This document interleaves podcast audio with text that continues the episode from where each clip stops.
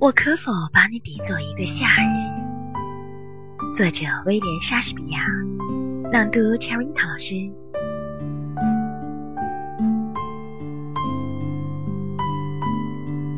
我怎么能把你比作夏天？你比夏天更为温婉。五月的花蕊被狂风吹残，夏天总是太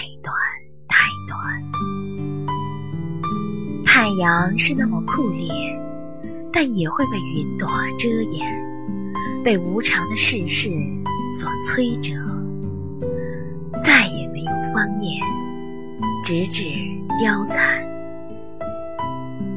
但是你的长夏永远不会结束，你的红芳也不会损失。当死神说你在死亡的影子里徘徊。你却在不朽的诗里与时间一样永恒。只要人类存在，只要人还有眼睛，这首诗就将永远存在，并且带给你永恒。